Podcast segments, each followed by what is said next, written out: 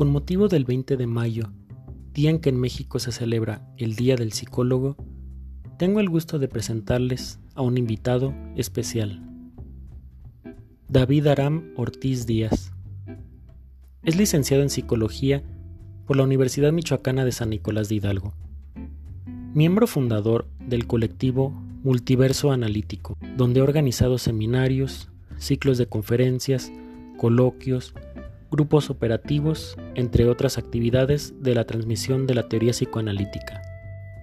Se dedica a la atención clínica desde la postura teórica psicoanalítica, sosteniendo su práctica en la ciudad de Morelia. Sus intereses teóricos se centran en la problematización de los dispositivos psi, la locura y el lazo social. Los dejo con él.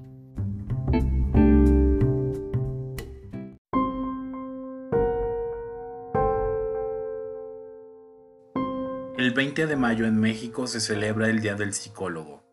En estas fechas es común escuchar que las personas no procuran con el mismo cuidado su salud mental como si lo hacen quizá con su salud física, dejando al margen las variables económicas que del mismo modo serían determinantes. Se señala también en los medios de comunicación e incluso dentro del contexto universitario que no existe una cultura en México que propicie acudir a un tratamiento psicológico, porque no habría claridad sobre las funciones que desempeña un psicólogo. Pero, ¿qué hace un psicólogo? Por su cercanía con la medicina, la psicología termina por adoptar procedimientos y técnicas médicas, aspirando a una objetividad que no alcanza. Así, se interesa por establecer en los primeros momentos de un tratamiento una diagnosis que considerando signos y síntomas identifica un trastorno de acuerdo a las clasificaciones internacionales vigentes. Trastorno de ansiedad por separación, mutismo selectivo, fobia específica, trastorno de ansiedad social, trastorno de pánico, agorafobia, trastorno de ansiedad generalizada, trastorno de ansiedad inducido por sustancias, trastorno de ansiedad debido a otra afección médica, otro trastorno de ansiedad especificado, trastorno de ansiedad no especificado, etc. En este mar interminable de clasificaciones del padecimiento subjetivo, no es poco común que quien decide acudir a un tratamiento identifique su malestar con diagnósticos predeterminados por otros e incluso por ellos mismos. Entre la ansiedad, la depresión, el trastorno obsesivo compulsivo, algunos pacientes navegan por el mundo con un nombre que los define y les marca un destino. Ya no se es Juan el obrero, sino la persona que tiene ansiedad generalizada con ataque de pánico. O Julieta, la ingeniera, sino quien padece trastorno de ansiedad social, invisibilizando la explotación laboral o la violencia por motivos de género como causa, por ejemplo. Comúnmente se considera que el psicólogo, psiquiatra o psicoanalista parten del diagnóstico para así definir un tratamiento y establecer un pronóstico. No obstante, en la escucha que posibilita el tratamiento psicoanalítico, los diagnósticos se ponen en suspenso, alejándose de la mirada del experto que busca encontrar signos patonomónicos y abriendo la escucha. ¿Por qué renunciamos a la mirada? Recordemos que la mirada es engañosa, crea certezas e impide dar cuenta de la complejidad.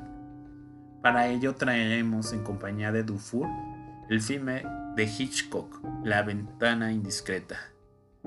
La película narra la convalecencia del fotógrafo James Stewart, quien después de fracturarse la pierna pasa su tiempo viendo a sus vecinos a través de una ventana, especialmente a un hombre sospechoso que pelea constantemente con su pareja y que ha salido varias veces con una maleta en el transcurso de una noche.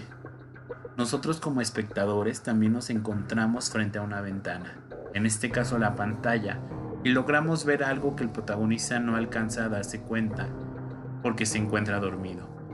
La escena no vista ocurre en segundo plano y no dura más de 5 segundos. El sospechoso sale con su mujer caminando. Por tanto, no sería asesinada como lo supone el protagonista.